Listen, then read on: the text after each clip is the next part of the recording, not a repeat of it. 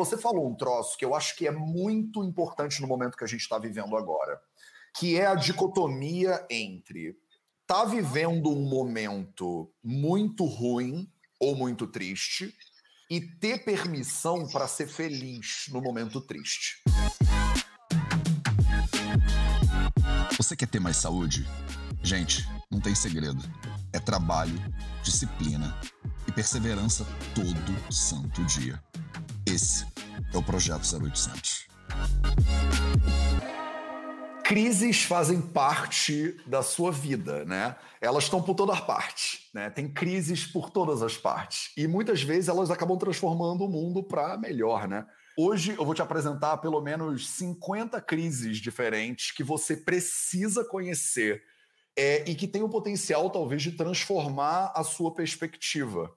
Salve, salve família Vida Veda, projeto 0800, episódio episódio 519, projeto 0800 de segunda a sexta às 0800, às 8 horas da manhã, do horário de Belo Horizonte, em homenagem à nossa convidada hoje, aqui no Instagram, no Facebook, no YouTube e nos podcasts do Vida Veda para vocês.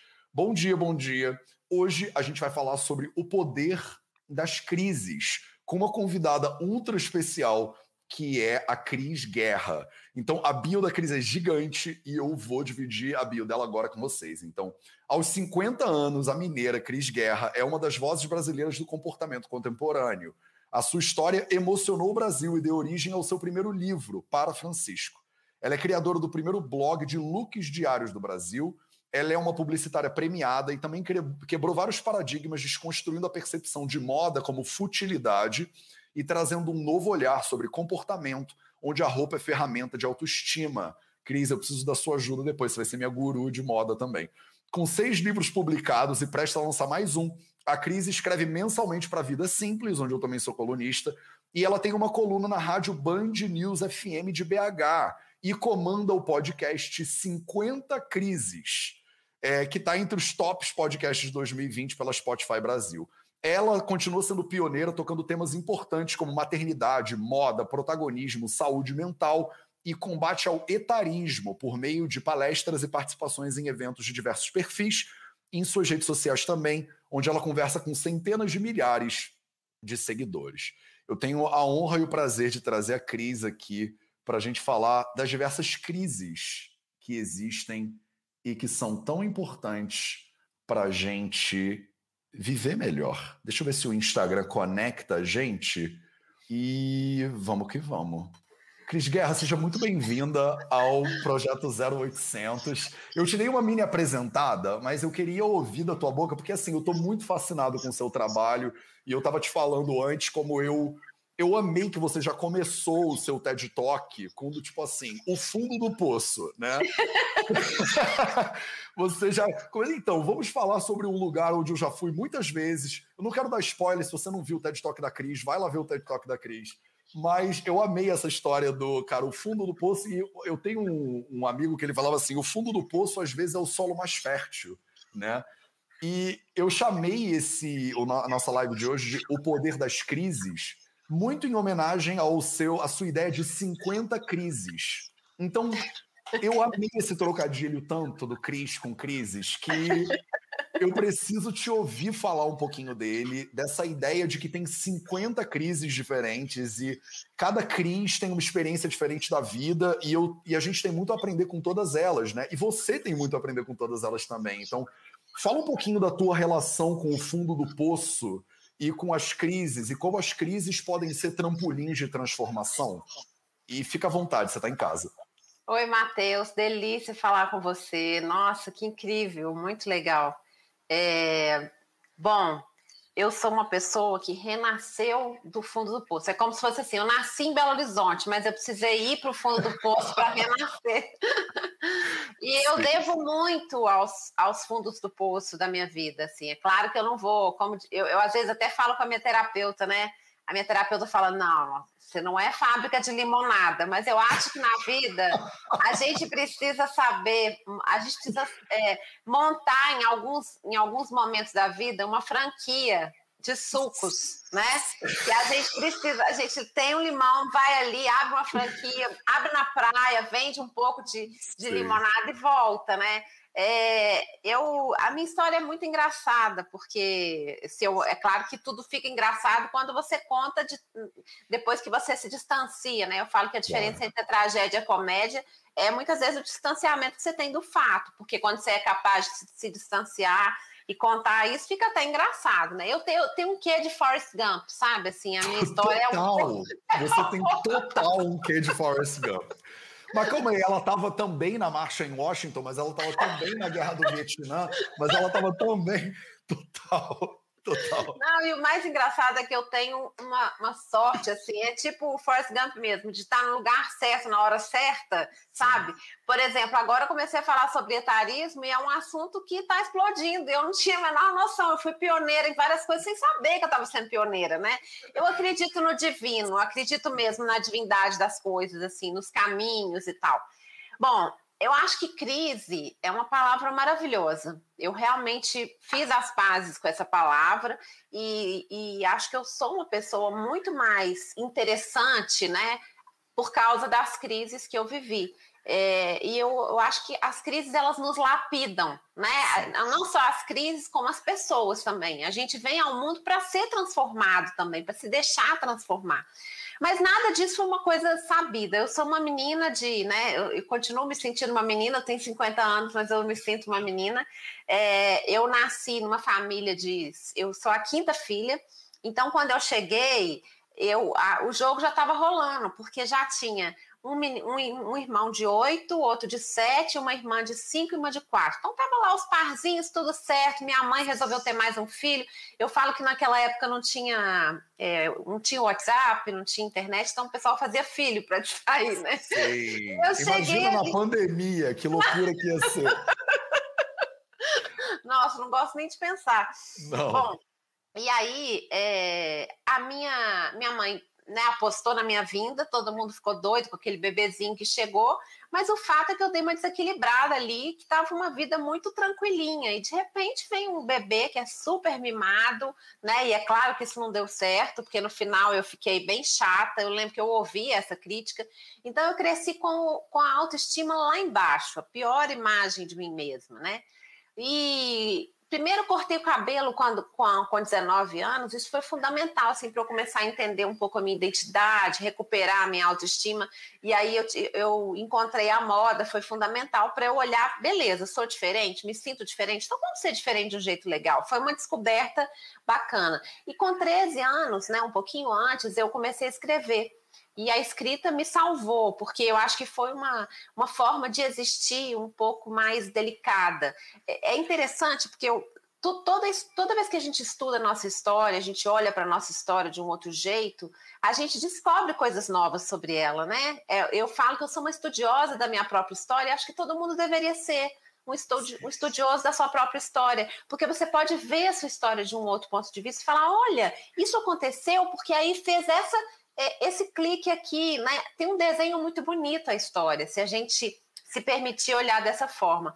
E aí o que aconteceu foi o seguinte: é, eu comecei a escrever porque eu queria me comunicar melhor, né? Era uma forma de. Como eu me sentia não ouvida, não compreendida, eu acho que a escrita era um jeito mais delicado de existir, porque eu era muito, muito mimada, então eu falava chorando, eu não era respeitada a escrita era uma forma de, de, buscar uma existência mais delicada, mais doce, e acabou que eu consegui me transformar um pouco no que a escrita trouxe de mim, sabe? Assim, isso é interessante.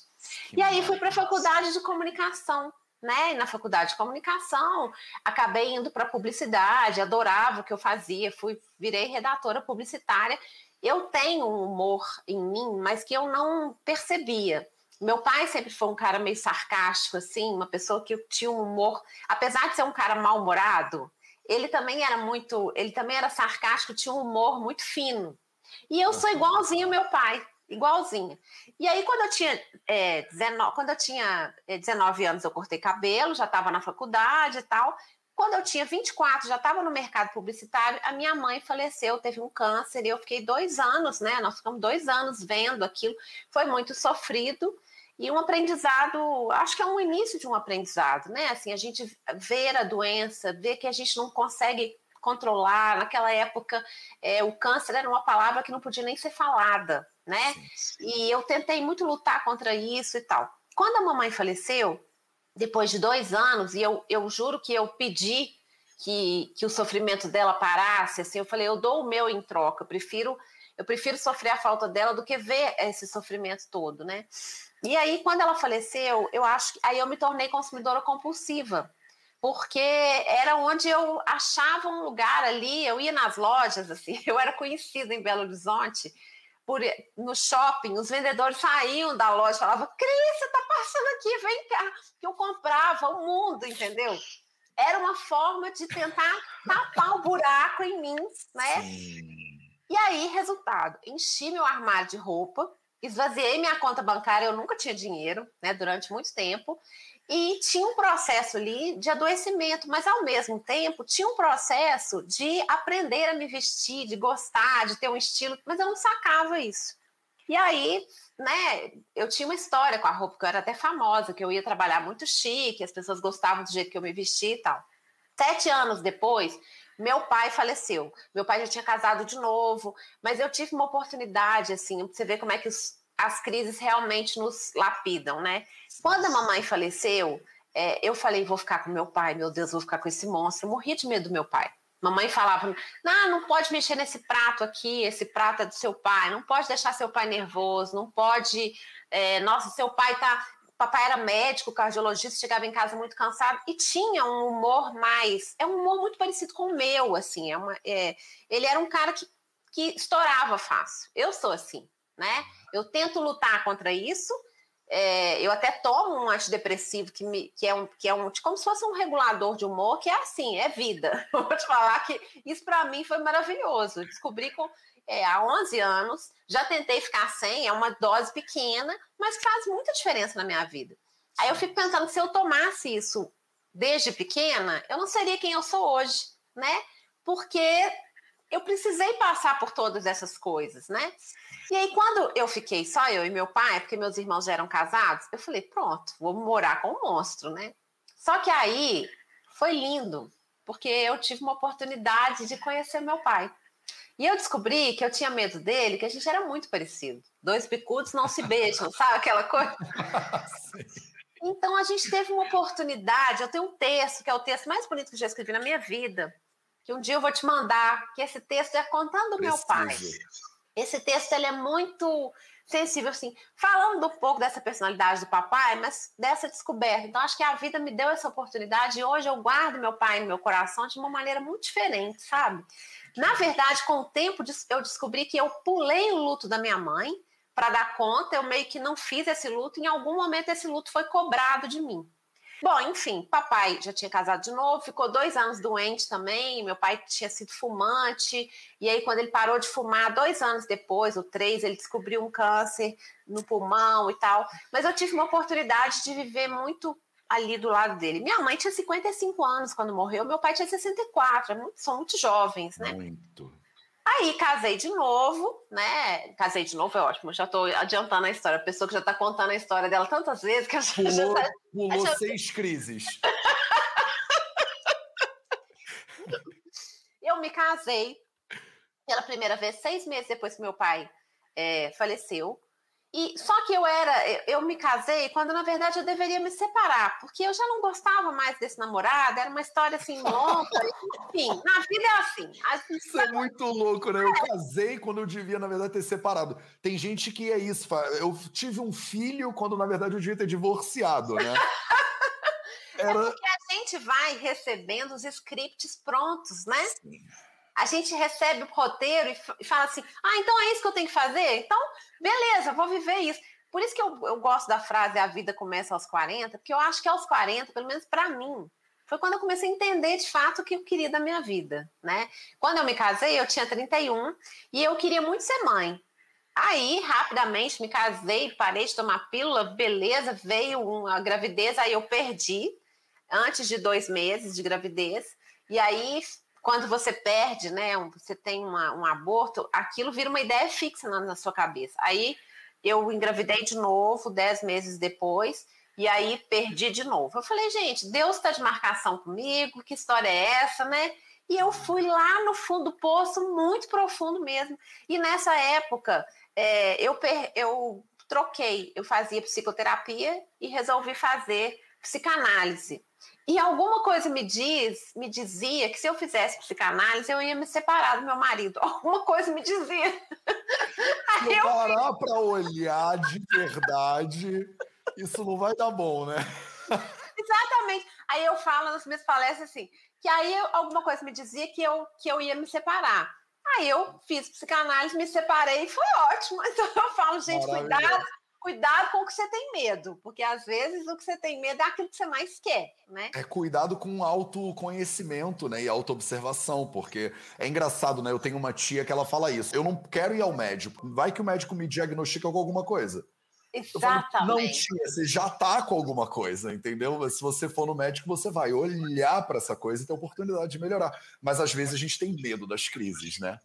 Exatamente, é. A gente prefere não olhar para elas, não enfrentar, porque a gente foi ensinado a não querer cair no fundo do poço hora nenhuma, né? Então, quando a gente cai lá, a gente fica ali desesperado, só querendo sair dali. E esquece que ali tem uma paisagem incrível, que você pode ver um sol entrando, que você, você pode encarar a sua tristeza de uma maneira diferente, né? É um silêncio, e... não pega internet, dá para você é. dar uma descansada, né? No fundo do poço, o sinal do 4G é péssimo, então provavelmente. E é uma benção. Você ouve até os passarinhos cantando, coisa que você não ouvia há muito tempo. Total. E aí, é... o que, que aconteceu? Eu me separei e comecei a namorar um tempo depois com um colega de trabalho, né? Que era meu amigo, aquele amigo assim que a gente vai no cafezinho e eu falava assim, ai, meu marido tá tão chato, ele falava, minha mulher também. Enfim, os dois tínhamos o mesmo. É. a gente tinha o mesmo tempo de casado, éramos muito amigos, ah, mas é muito louco porque a minha alma começou a me contar isso. Eu comecei a sonhar com ele. De vez em quando você tem um sonho erótico com um colega de trabalho, rola, é uma coisa normal na vida. Eu tava contando isso pro meu filho outro dia. Mas é, não eram sonhos eróticos. Eu sonhava que a gente ficava junto, mas eu, eu não dei atenção para esse. É bonito, né? E aí, é, um dia ele se declarou para mim. Ele estava ainda casado, eu separada, enfim. Eu sei que ele também tinha vivido um casamento infeliz. Aí a gente se descobriu apaixonado um pelo outro. E, e quando você se apaixona por um amigo, é devastador, porque você já ama aquela pessoa. Então você se apaixona por alguém que você já ama sai de baixo, né? Eu falei assim, meu Deus, eu quero esse homem para mim, é tudo, encontrei a minha vida, sabe? O meu tudo. Meu tudo, exatamente. Eu tô até assistindo, eu tô assistindo um, uma série na Amazon que chama Soulmate, que é, é um tipo, tem tipo um aplicar, tem tipo um exame que você faz para descobrir a alma gêmea. E aí é, são vários episódios que mostram que confusões que esse que esse exame pode trazer na vida. Assim, é bem interessante. E aí foi uma coisa assim, falei, ah, achei minha alma gêmea, meu Deus, onde é que eu tava, né? E era o cara que estava na minha frente, literalmente, ele trabalhava na minha frente. A gente fazia vários trabalhos juntos e tal. E foi uma história super complicada no começo, porque ele separou, a gente começou a namorar e tudo mais, mas ele teve o tempo dele, assim, ele precisava de um tempo sozinho. Mas nesse meio tempo a gente, né, trabalhando juntos ali, foi mais uma crise. Foram cinco meses muito sofridos porque a gente não ficava, mas não ficava junto, sabe? Sim. Até a hora que eu falei, chega, eu vou começar a namorar outra pessoa, não vai dar, essa pessoa, né? Não... E não, aí eu... Cris, mas é o amor da vida inteira. Não, mas aqui foi ótimo, porque aí eu me virei e falei, opa, fui numa festa, falei assim, vou numa festa, vou voltar dessa festa, vou voltar de namorado novo. E de fato aconteceu. Eu conheci uma pessoa nessa festa e tal. Só que aí o Gui, sem saber, ele sentiu, né? Porque a gente emite uma energia assim, opa, tô perdendo essa mulher, e aí a gente ficou juntos. E aí eu mudei de agência, fui trabalhar em outra agência e tal, começamos a namorar. Só que quando deu mais ou menos um ano de namoro, a gente teve um término. E eu parei de tomar pílula, porque aí eu já não queria mais ser mãe. Eu já tinha tentado duas vezes. Falei, não, ser mãe não é para mim. Substituía os desejos ali, coloquei o Gui no, no, lugar. Aí que armadilha da natureza. Exatamente. É. A natureza é maravilhosa. Não é a primeira, Ela... nem a segunda, nem a décima história que eu escuto muito parecida com essa. É, que é você distrair, né? A natureza faz assim, distrai desse assunto, aí eu vou cuidar para você, né? É uma coisa Chá comigo, né? Chá comigo. Não, e foi muito louco, porque aí, assim, a gente separou, eu tava sofrendo muito, mas é claro, ele não conseguia ficar sem mim. Ele me ligou um dia, ah, tô, tô com saudade, não sei o quê. Nós encontramos duas vezes, Matheus, e usamos um método anticoncepcional muito é, milenar chamado coito interrompido. E nesse, nesse coito interrompido veio Francisco, maravilhoso, forte, lindo, e incrível. Eu estou me achando muito amarela. Aí eu vou e mudo, fico muito branca. Você está muito, você tá muito saudável, você tá com uma cara muito saudável. Estou me sentindo meio. É, é, mas eu não, eu tô verde. Eu não pego sol há cinco meses. Eu tô nesse inverno europeu aqui, Cris, que eu tô me achando Mas eu tô te achando super saudável, tô te achando vermelhinho. eu acho que eu acho que essa luz aí tá boa, tipo, tá. tá ok. É porque você, com esse cabelo maravilhoso, você é toda mais branquinha mesmo, né? Você fica mais etérea, com, sem Sim. dúvida nenhuma. É verdade.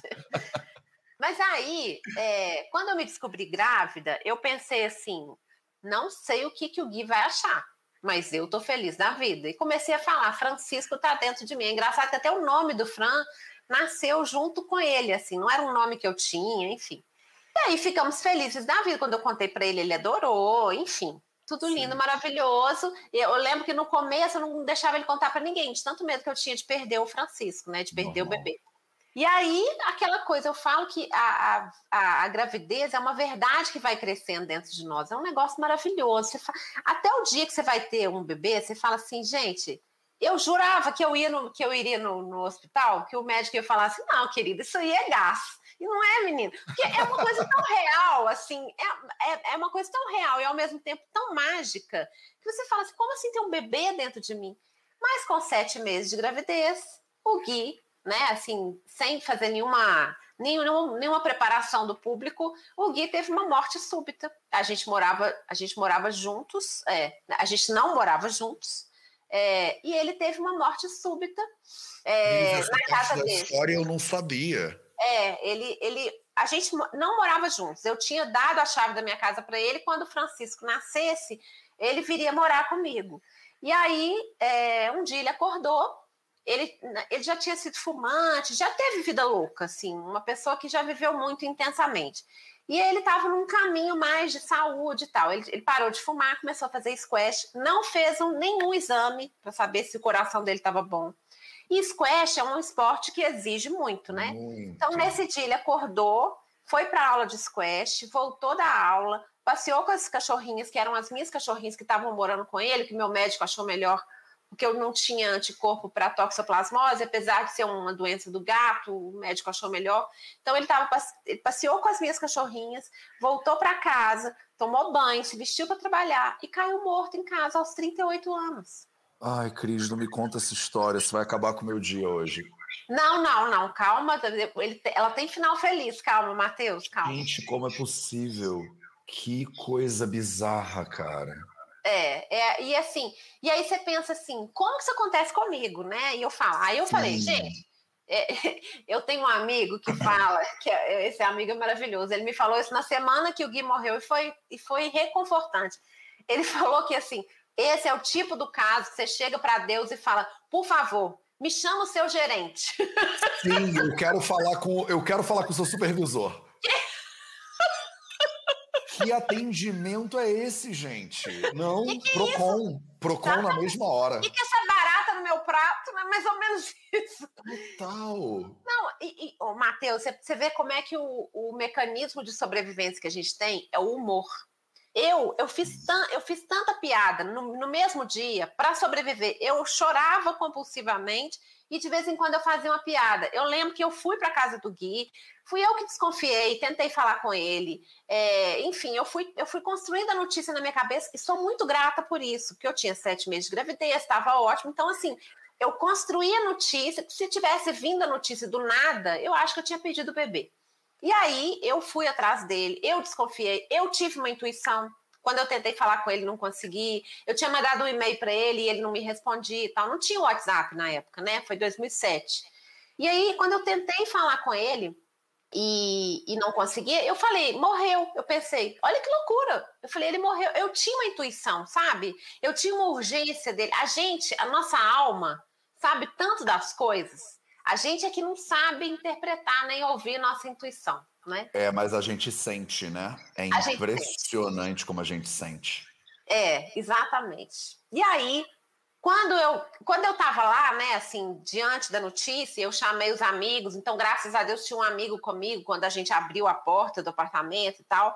E aí alguém me levou para casa. Eu tinha comprado um carro novo, tinha pouco tempo, então eu tava de carro novo, emprego, um bom emprego, grávida de um filho lindo e com o homem da minha vida, né? Tava tudo certo. De repente, aí eu lembro que alguém, depois de muito tempo, me tirou e me levou para casa, me levou no seu próprio carro. E a minha amiga, minha melhor amiga, falou: Não, eu levo o seu carro. Só que essa minha melhor amiga, ela é muito distraída no trânsito. Eu lembro que, eu, que antes de eu deixar o carro Ai, com ela, cara, né, eu só falei assim: Telida, eu chamo ela de Telida. Pelo amor de Deus, isso é tudo que me resta. Como é que a pessoa fala um negócio desse assim? Porque assim, não aconteceu nada, mas até, nessa hora eu olhei e falei: não, pelo amor de Deus, o meu carro não, né? Isso tá parecendo piada. Mas não me fala que ela deu PT no carro. Não, no não, caminho. deu tudo certo. Ai, gente, eu tô, eu tô muito. Eu tô precisando de uma massagem. eu tô muito tenso com essa história. Eu já tô assim, ah, essa mulher bateu com o carro. Não, não aguento. Cris, esse roteiro tá muito Game of Thrones, cara. Não tá aguento. Tá demais. Você. Uau! Caraca, mas você aí... devia ser escritora mesmo. Então, mas, é, mas foi tudo isso, mas foi tudo isso que me fez descobrir tantas mulheres em mim que eu acho que assim realmente os caminhos da vida não são à toa. É claro que eu não estou dizendo assim, ah, que bom que ele morreu, não é isso. Mas claro. afinal de contas, a vida é a vida, né? Como diz a minha amiga, se, se não fosse vida, seria miojo, né? Se fosse fácil, seria miojo. Sim, eu falo se fosse fácil, seria um pudinzinho. Porque... Exatamente. De leite condensado, de preferência. É, daquele da vovó, mas não é. mas não é. Mas é, mas é Covid, pandemia, lockdown. É isso que tem para hoje no, no cardápio. É, é mas é isso é muito louco, né? A diferença de expectativa para a realidade, né? Eu impossível, eu nunca vou contar nenhuma história tão boa quanto nenhuma das suas, é impossível. Mas eu planejei 2019 com uma ideia de 2020 que tava muito. O 2020 na minha cabeça, ele tava muito maravilhoso. E aí esqueceram de avisar o gerente, esse mesmo gerente maldito que vive de férias, pelo visto, esqueceram de avisar, porque e na minha cabeça tava lindo. Só que a realidade, né? Só que a realidade. Exatamente. E eu acho que tudo que você está contando até agora é totalmente isso, né? E é quase como se crise fosse a diferença do, da expectativa menos a realidade, alguma coisa assim, né? Você, é o choque que dá quando você inventou, tipo, encontrei o homem da minha vida e tal e tal, e só que não. Só que, só que outra história agora. Só que é. outra, outra crise agora, né? Outra é. crise agora. Essa, parece que tem um botão que reseta a crise, né? E você tem que fazer outra crise agora. Exatamente, é. Foi isso que rolou algumas vezes. É tipo assim, o roteirista tá, o roteirista olhando, né? A pessoa falando, ah, que bom, tô com o homem da minha vida, o roteirista pensando, ah, sabe de nada, inocente, né? É, isso não vai dar ibope, essa novela não tem graça nenhuma. Porque senão tem que acabar, né? Por isso que a gente termina com E Viveram Felizes para Sempre. E Viveram Felizes para Sempre é assim: esse filme vai ficar muito chato daqui para diante. Não tem mais Exatamente. nada para contar de história. Só que não, né? é. né? Na sua história, a gente tem mais um, mais um episódio. É. é, exatamente. Aí Francisco nasceu dois meses depois, eu misturada em dois sentimentos completamente opostos, né? E aí eu te digo assim: dá para ser. Existe felicidade na tristeza? existe. Porque eu era uma pessoa extremamente feliz, mesmo sofrendo muito. Por quê? Porque eu estava grávida do meu filho, porque eu tinha vivido um grande amor. Eu tinha certeza de ter falado para o Gui tudo sobre o meu amor. Eu nunca deixei de falar para ele tudo que eu sentia. A gente viveu intensamente durante um ano e meio, né? É, um ano e meio, dois anos, desde que começou a história, com os nossos altos e baixos. E a gente foi muito feliz mesmo, mesmo com as nossas separações e tal. E de repente tinha o Francisco. E aí nasceu de parto normal. É, eu lembro que quando eu vi o Francisco, eu falei, a primeira coisa que eu falei quando ele nasceu foi assim: então é de verdade. Eu lembro de ter falado isso. Não era gases. Não eram gases. Não haveria Luftal para resolver isso. Não. Aí botaram o Francisco aqui em mim e eu, eu senti a sensação mais maravilhosa do mundo. O tamanho do poder que eu tinha. E aí é, é, literalmente você comparar assim, mas eu, a, mas eu não tinha poder nenhum, porque a gente não tem poder nenhum, mas ao mesmo tempo a gente tem. Quando põe uma criança chorando aqui, ela para de chorar, você fala, opa, né? Porque uma coisa que eu aprendi com a morte do Gui é que a vida não pode ser controlada. E eu era uma pessoa absolutamente organizada, assim. Desde que minha mãe morreu, eu ouvia muito a minha avó falar uma, um mito que era assim: sapato virado, a mãe morre. E aí. Pode crer. Eu, eu, eu, tinha tanto medo da minha mãe morrer que toda. Não era só o sapato que não era virado, era tudo organizado. Eu era uma pessoa absolutamente organizada. Meu armário sempre foi e continua sendo por cores de roupas. Degradê, sei como Degradê. é. A minha mãe mostrava o meu armário com orgulho. Então eu era uma pessoa brava, eu era uma pessoa brava, mas eu tinha tudo sob controle. Até a compra, na verdade, é uma metáfora desse controle. Porque o que é uma compra? Você não tem que mediar nada, você não tem que negociar nada. Você dá um cartão de crédito e aquilo é seu. É uma forma de encarar a vida sem maturidade alguma, porque você quer o mundo daquele jeito, né? E aí eu descobri, a vida me mostrou da maneira mais contundente possível que eu não podia controlar a vida. E por não poder controlar, minha filha se vira com essa informação. E aí eu acho que quando eu entendi que eu não podia controlar a vida, com todos os ingredientes de perdas que eu tinha, eu podia ser a mãe mais superprotetora do mundo, que afinal de contas eu tinha perdido mãe, pai, dois bebês e o marido. Era para eu enrolar o Francisco no plástico bolha e ficar com ele na mão e ninguém largar. Mas não. Eu acho que é assim. É, eu, eu te ouvindo, eu fico assim. Eu quero investigar nos próximos minutos como é que você realmente, assim, só de você sair da cama de manhã, eu já acho que é um superpoder, porque você tem, você tem história suficiente para justificar não sair. Uhum. Né? E eu acho que a gente, às vezes, você é escritora, né? Eu sou muito contador de história também. E eu acho que a história ela tem o potencial de libertar e ela tem o potencial de prender a gente também. Se eu me prender na minha história, a minha vida só existe por causa do Gui. Esquece, Exatamente. Você pode é. viver a vida inteira, mais o Gui, mais o Gui, mais o Gui, mais o Gui. Aqui em Portugal tem aquela viúva que veste preto com um véuzinho, e aí você pergunta, ela fala: Eu perdi meu marido há 50 anos atrás. Meu Deus, é.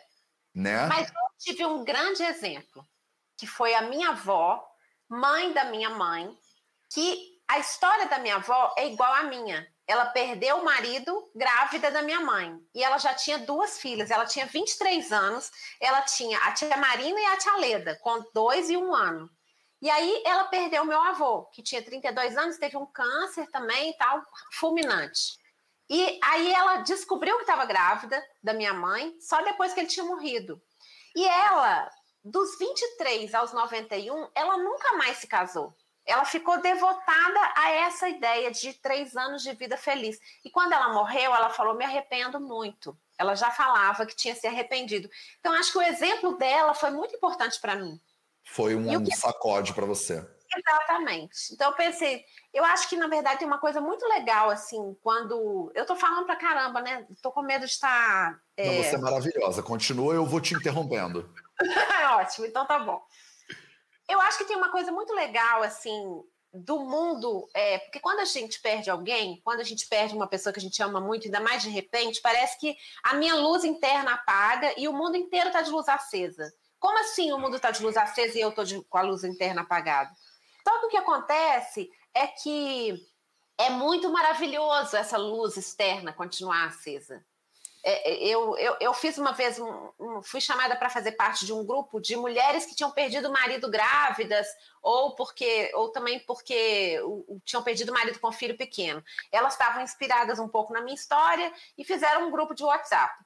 Era assim, em meia hora tinha 200 mensagens e elas ficavam ali é, lamentando as suas histórias e uma, e uma ajudando a lamentação da outra. Eu falei, gente, eu quero sair daqui. E ainda falei assim: que bom que na minha época isso não existia, porque isso é areia movediça. Eu preciso que o mundo caminhe lá fora para que eu queira sair da minha inércia, porque a gente sim se sente vítima. Eu me vitimizei, eu fui durante um tempo, mas chega uma hora que você fala assim, gente, que roteiro mais mexicano, entendeu? eu vou ficar aqui me vitimizando, ninguém vai me aguentar, né? E nem você, e né? Chega uma hora que. É. Eu, eu, acho que a, a, a, eu já senti depressão na minha pele por muito pouco tempo. Mas eu lembro de o que me levantou foi eu não me aguentava mais. Exatamente. Era tipo assim, eu não, eu não aguento, eu tô cansado da, de, disso aqui. Então, ou eu faço outra coisa, ou eu vou ficar trancado aqui para sempre.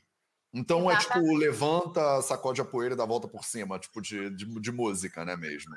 É, isso que você falou do. Me lembrou um adesivo, uma, um imã de geladeira que eu adoro no aeroporto. Tem aqueles imãs. Tem uma, uma, uma lojinha assim, tem vários imãs de geladeira. Acho que ele, ela tem vários aeroportos. Tem uma aqui na minha geladeira que é assim: tira eu de perto de mim. É mais ou menos assim. Muito bom, tipo, separa, separa que vai dar briga. Ô, Cris, eu quero, eu quero entrar nesse, nesse tema, antes da gente terminar, é, de como é que faz isso. Quer dizer, se, se você pudesse encapsular umas dicas para as pessoas. Mas antes, eu preciso voltar, porque você falou um troço que eu acho que é muito importante no momento que a gente está vivendo agora, que é a dicotomia entre tá vivendo um momento muito ruim ou muito triste e ter permissão para ser feliz no momento triste. Então, eu quero te ouvir mais sobre esse assunto, porque eu percebo que a gente está nesse momento agora mundial. É assim, Mateus, você está dando tanta risada, mas tem tanta gente morrendo. Tipo, se existe tristeza no mundo, você não tem permissão. A, a sua felicidade é um desrespeito, digamos assim, ao meu luto, sabe? E e isso gera uma, uma crise, às vezes, que é ou eu, desva eu invalido o luto e digo assim: não, mas todo, todo mundo morre mesmo, todo, todo mundo, alguma hora todo mundo vai morrer, então a morte não é importante para justificar uhum. que Ou eu tenho que validar o sofrimento impedindo o outro de ser feliz, porque senão você é um desrespeitoso. A minha pergunta para você, porque você falou isso e eu peguei aqui para te provocar, que é você tinha acabado de perder tudo. E você falou, cara, e eu dava risada, e eu botava o filho no colo, e muitas pessoas podem ter olhado para você e falado que falta de respeito isso, pela memória, né? Você tem que ficar pelo menos um ano em luto é. absoluto, deprimida, em casa e tal e tal. Ou então, assim, como concilia isso, Cris? Como respeitar a morte, o luto, a tristeza, a pandemia, o lockdown, e dar risada. E, quer dizer, tem como ou não estamos perdidos? Eu acho que tem como, e eu acho que eu fui presenteada com esse paradoxo na minha vida exatamente para aprender isso. E aí vou, te, vou adiantar a história 14 anos para te contar. A crise é... número 35. É, talvez até a número 65, sei lá, enfim. É, eu, eu tenho 15 dias que meu namorado, que tem três anos que a gente namora, porque eu gosto de contar, gente, que eu me casei de novo, fiquem felizes e tal, e me casei várias vezes. enfim, tive vários casamentos. Tentei de muitas formas ser feliz e até de maneira trabalhada, até que eu encontrei assim um namorado com quem eu tenho uma vida bacana, é, que é cada um na sua casa e tal e ele tem duas filhas que moram com ele. Na verdade, ele tem três filhos, mas as duas mais novas moram com ele, de dois casamentos diferentes. E uma de 20, uma de 16. E ele se mudou para o apartamento do lado do meu. Olha como o universo trabalha bem. O universo liberou o apartamento 201, que é porta a porta com o meu. Eu moro no 202. E ele veio morar aqui do lado. Ele morava até num bairro mais distante aqui. E aí, tá, minha vida virou um episódio de Friends, que é maravilhoso, as portas ficam abertas, é incrível, é incrível. E eu tô num momento que finalmente eu tenho minha família. Eu era éramos dois, agora somos cinco. O almoço é sempre na casa de um ou de outro. A gente se diverte, eu me dou super bem com as meninas. Então, eu tenho Francisco de 14 anos, as meninas de 16 e de 20, e a gente é uma família super feliz com todos os problemas e tudo mais. Graças a Deus, cada um na sua casa, que eu acho que isso aí é um modelo maravilhoso, super recomendo, né? E aí, que eu faço isso, ele mudou. A, a, nós entramos em lockdown em Belo Horizonte, né? E a situação tá muito difícil. Eu chorei muitos dias, tá difícil mesmo. Eu tô com medo, né? Eu não tinha esse medo antes. Agora tem o, o vírus é outro, enfim. A, aqui no Brasil nós temos uma mutação que a gente sabe que nós estamos lidando com outro vírus que está matando muito mais gente jovem e tudo mais. Como é que eu faço nesse paradoxo? Eu faço muito, falo muito isso com a minha terapeuta. Gente, eu tenho que me permitir ser feliz. Agora é a luz do mundo que está apagada, mas a minha está tá acesa. E eu já vivi o contrário, né? E eu fui escolhida para viver esse paradoxo, porque eu tinha perdido tudo, mas eu tinha ganhado também meu maior tesouro, que era meu filho, né? E aí nessa brincadeira, o que, que eu tinha que fazer? Eu tinha que encontrar lugar para o luto e encontrar lugar para a alegria. Porque, da mesma forma que parece desrespeitoso eu vivenciar uma alegria no meio de um luto, também é desrespeitoso eu vivenciar só um luto no meio de uma maternidade, né? Que era exatamente isso, assim, eu não me sentia no direito de estar no fundo do poço porque eu estava grávida. O que, que eu fiz? Eu fiz um quartinho bem gostoso no fundo do poço. O Francisco nasceu nesse quartinho fofo no fundo do poço e ele foi recebido com muito amor. Então, quando ele nasceu, eu pude, enfim, dar lugar para as duas emoções diferentemente. É claro que eu não fiz isso racionalmente. Eu fiz um blog onde eu contava cartas, pro, eu, eu escrevia cartas para o Francisco, falando do pai, quem tinha sido pai, quem tinha sido meus pais, e, e celebrando esse amor. E depois eu criei um outro blog de moda, onde eu botava todo dia a roupa que eu fui trabalhar, porque eu também estava precisando fazer as pazes com a mulher, a mulher enviuvada, que também tinha acabado de parir, porque a gente também perde muita identidade quando a gente né, engravida.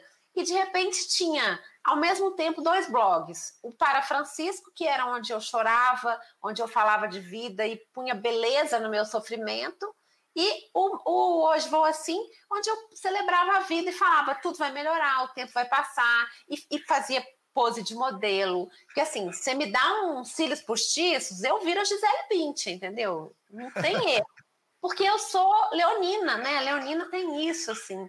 Sim. E aí, as pessoas olhavam e falavam assim, mas como assim a mesma mulher é de um blog de outro? E isso parecia uma jogada de marketing, porque aí as pessoas ficavam mais encantadas ou mais irritadas ainda, que eu também conquistava inimigos. O que, que é isso? Ah, Tinha gente que detestava minha alegria. Eu acho que não tem como você fazer nada significativo sem ter uma legião de haters no mundo hoje Exatamente, em dia. É. Não tem como, não tem como. A legião de haters é só o sinal de que você está fazendo sucesso. Isso é muito legal, é, né? Quando eu... tem haters, você fala, opa, você emplacou.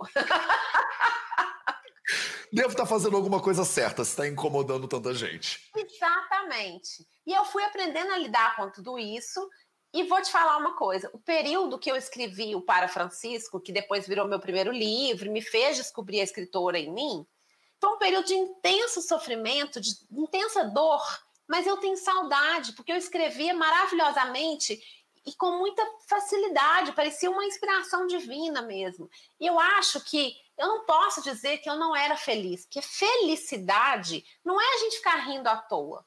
Felicidade é a gente saber que a gente está numa vida equilibrada, que existe propósito na nossa vida, que existe sofrimento também, que faz parte, né? Alegria e tristeza fazem parte da felicidade. Felicidade não é uma ideia, uma ideia pueril, é uma ideia adulta, tem a ver com maturidade também, Sim. né? E eu acho que você caiu no Instagram.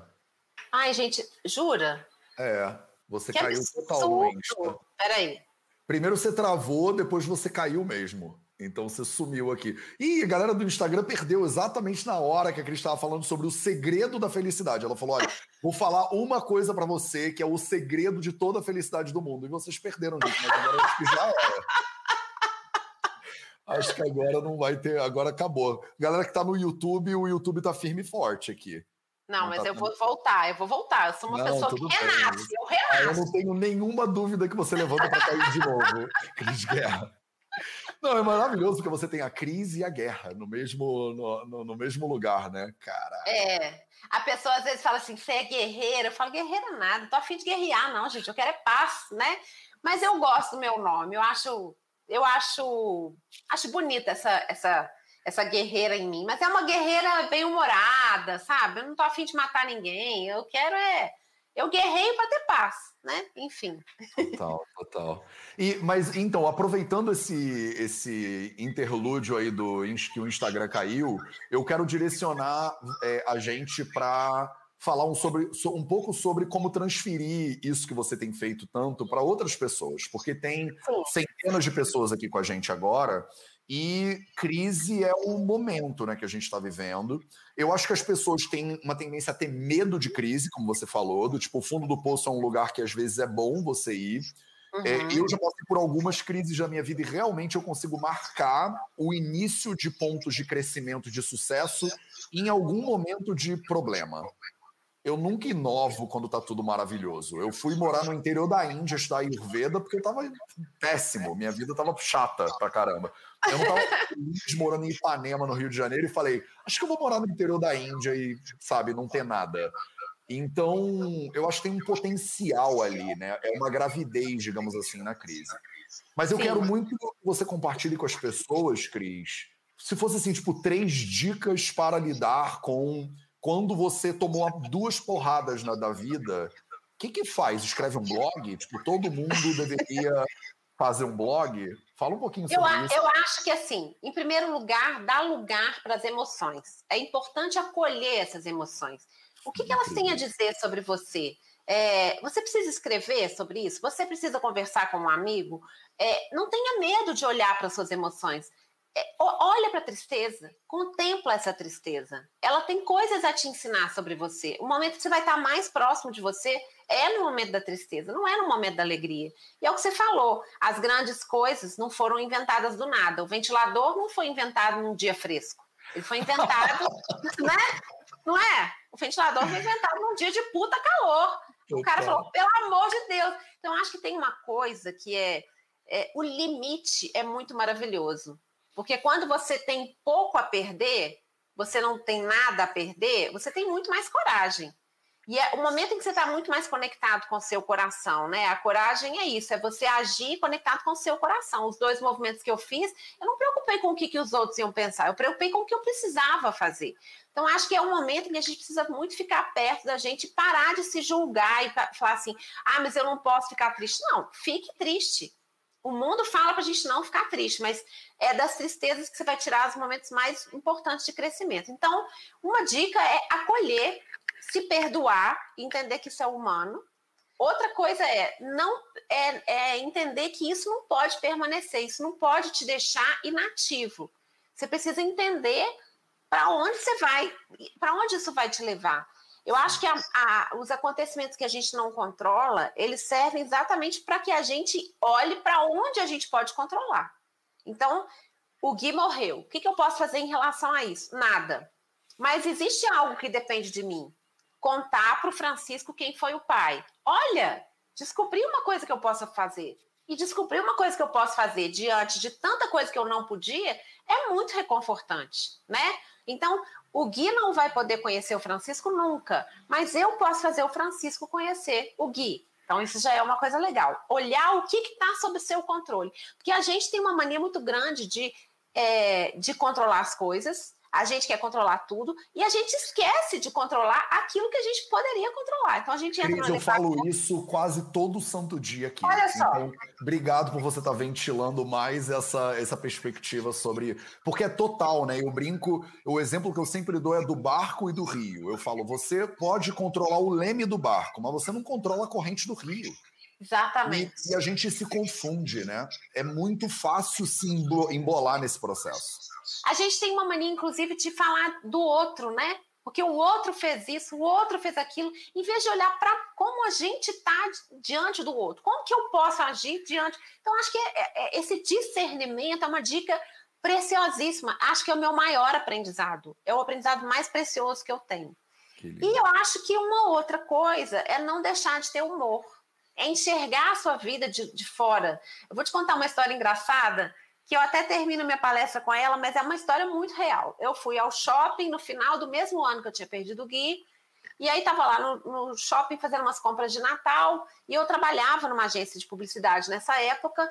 A mulher falou assim: Olha, se você comprar mais, você vai ganhar mais cupons para concorrer ao carro. Eu falei, mas eu não posso participar porque eu trabalho no, na agência de publicidade que atende o shopping, é contra o regulamento. Ela falou: coloca o nome da sua mãe. Eu falei, morreu. Aí ela falou: coloca o nome do seu namorado. Eu falei: morreu também. ela olhou para mim e falou: seu pai? Eu falei: morreu todo mundo. No final, eu fiquei consolando a vendedora. Quer dizer. Tadinho, eu, eu fiquei com pena da vendedora agora, na verdade, porque.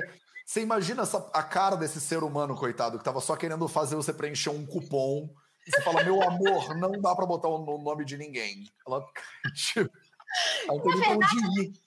Exatamente. E eu acho que eu estava rindo da minha própria vida. Então, eu acho que você fazer humor com a sua própria vida, gente, é necessário, porque você sai um pouco da, da, da posição de autocomiseração, você olha para a sua tragédia e fala: puta que pariu, que tragédia é essa que eu estou vivendo? Meu Deus, vai ser.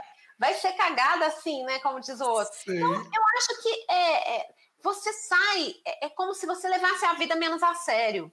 Total. E isso, o, o, humor é um mecanismo maravilhoso que a gente tem.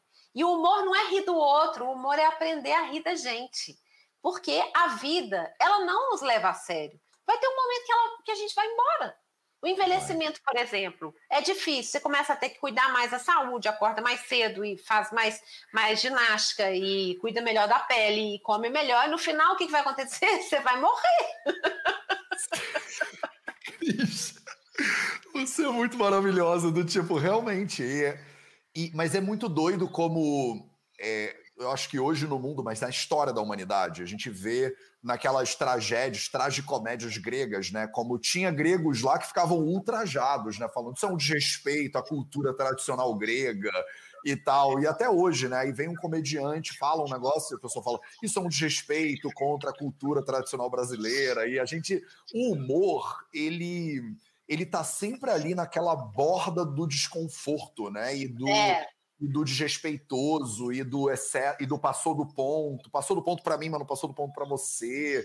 É. Então, é, um, é difícil, né, às vezes, lidar com essa, com a é dinâmica. É muito, é muito difícil. Eu lembro, meu pai era médico, quando minha mãe adoeceu, meu pai acompanhando a minha mãe, ele saía do quarto, assim, às vezes, mamãe, assim, nos últimos dias, graças a Deus, mamãe morreu em casa, a gente estava junto, acho isso uma benção, assim. Ele saía do quarto, ele contava uma piada, minha irmã não entendia. Era o jeito que ele tinha de sobreviver àquela situação, né? E eu fiz piada durante muito tempo, nos primeiros dias, sabe? Nos primeiros dias eu fazia muita piada. O humor é um mecanismo que a gente precisa conhecer. Ele não está em nós à toa. A natureza fez, isso, fez essa maravilha com a gente, né? Sim. Então, até para enxergar o envelhecimento, eu falo, gente, envelhecer é ótimo, a natureza é muito gentil. Quando você ganha ruga, vem a vista cansada para você não reparar. Maravilhoso, sim. É, a, tem uma comediante americana que é a Amy Schumer, que ela fala, ela tem um beat desses, ela fala, eu, ela, ela é, correu atrás de homem a vida inteira e ela sempre tinha dificuldades, né, com os homens e tal e tal. Aí ela fala, agora que eu cheguei nos 40 anos, eu descobri qual era o problema. Eu tinha que estar tá correndo atrás de homens mais velhos, porque eu finalmente cheguei até os 40 e o meu namorado, ele tá exausto.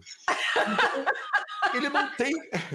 Eu não preciso me preocupar mais com ele, eu não preciso ficar seduzindo. Ele não tá mais com vontade de ir pra festa, de ir pra bar, de ir pra nada, entendeu? Então, só, tudo que eu precisava era envelhecer para pegar um homem mais cansado. Eu tava saindo. Eu tava, eu tava saindo com vários homens jovens, eles dão muito trabalho. Tipo, homem mais velho, o cara tá meio cansado, é o ideal, sabe? E ela faz piada muito disso. Bom, também. Muito bom, Genial, Eu né? falo que é, é, agora, por exemplo, que eu, eu fiquei muito pouco tempo casada, né? É, era casamentos de pouco tempo, assim.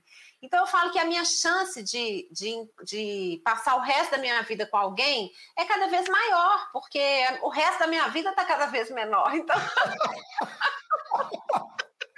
Eu, tô, eu, acho que eu gostei dessa perspectiva bastante, né? Não, é? não Você não namorou pouco, você namorou o suficiente, né?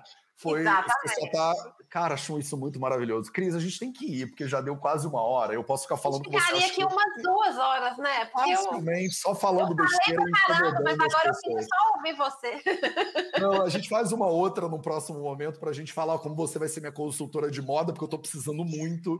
E, e você, você, vai ser vai meu ser... consultor de Ayurveda, vai ser maravilhoso. Maravilhoso, tá combinado. Ô, Cris, mas eu não quero terminar a live sem é, falar um pouco, porque você já fez de um tudo. Você escreve para Vida Simples, você tem o podcast, você já escreveu não sei quantos livros. O que, que é a 85 Cris, sei lá qual é a próxima? O que, que ela vai fazer? Quais são os próximos passos? É, e que, que, como é que as pessoas podem conhecer mais do seu trabalho? O Instagram é o melhor lugar, porque você clica lá no seu Linktree, tem 35 links. Caceta! Tipo, manda as pessoas para dois lugares, vai, para concentrar aqui a. Eu acho que é, que é o Instagram, é onde eu estou mais presente o tempo todo. Legal. Né? E o meu site, crisguerra.com.br, que conta um pouquinho do meu trabalho de palestra também. Mas acho que no meu Instagram, quando você abre né, o Linktree, você vai, vai abrir vários links que tem várias possibilidades. E o meu próximo projeto, que agora acho que vai ser em abril, a gente vai lançar, é um livro infantil que nasceu na pandemia, mas nasceu também, é, ele já, ele já vinha sendo gestado é, desde quando eu assisti um documentário chamado Silêncio dos Homens, que fala muito dessa dificuldade que o homem tem de colocar as emoções do mundo machista, o quanto o mundo machista Sim. prejudica o próprio homem.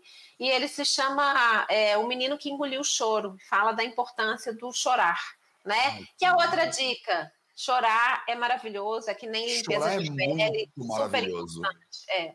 Sim. Acho que você tem que chorar periodicamente, nem que seja igual a limpeza de pele. Vai ali, chora um pouco, porque nem precisa perguntar por que você está chorando, você tem motivo para chorar. Chore aí pronto, né? Sim, que máximo, que coisa linda, maravilhoso. Então, olha, para vocês que estão aqui agora, que ficaram aqui até o final, guerreiros e guerreiras, é, você clica aqui em cima, você encontra né, o arroba eucrisguerra, é Cris sem H. Aqui no YouTube e no Facebook, o arroba tá aqui do lado. Então, entra no Instagram ou no crisguerra.com.br para você conhecer um pouquinho dessas 50 crises diferentes aí.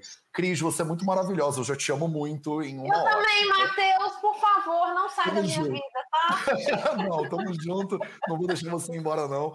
E a gente se vê muito em breve. Obrigado pela tua, pelo carinho, pelas histórias e por tudo que você está fazendo aí no mundo, que é muito necessário hoje em dia a gente aprender a ter mais humor, né? E saber lidar com luto e felicidade ao mesmo tempo. Eu Obrigado. que te agradeço. Estou lendo um texto seu sobre menopausa que está sendo muito interessante. Legal. E quero te chamar. Eu vou achar o tema certo para te chamar para a gente fazer o podcast 50 Crises comigo, tá bom? Está confirmado já. É só você me dizer tá. o que, que você quer e quando você quer que a gente faz, tá Ótimo. bom? Tá Obrigado bom. pessoas que estão aí com a gente. Esse foi o projeto 0800, às 0800, às 8 horas da manhã, do horário de Belo Horizonte, em homenagem à nossa convidada, aqui no Instagram, no Facebook, no YouTube, nos podcasts do Vida Vida para vocês.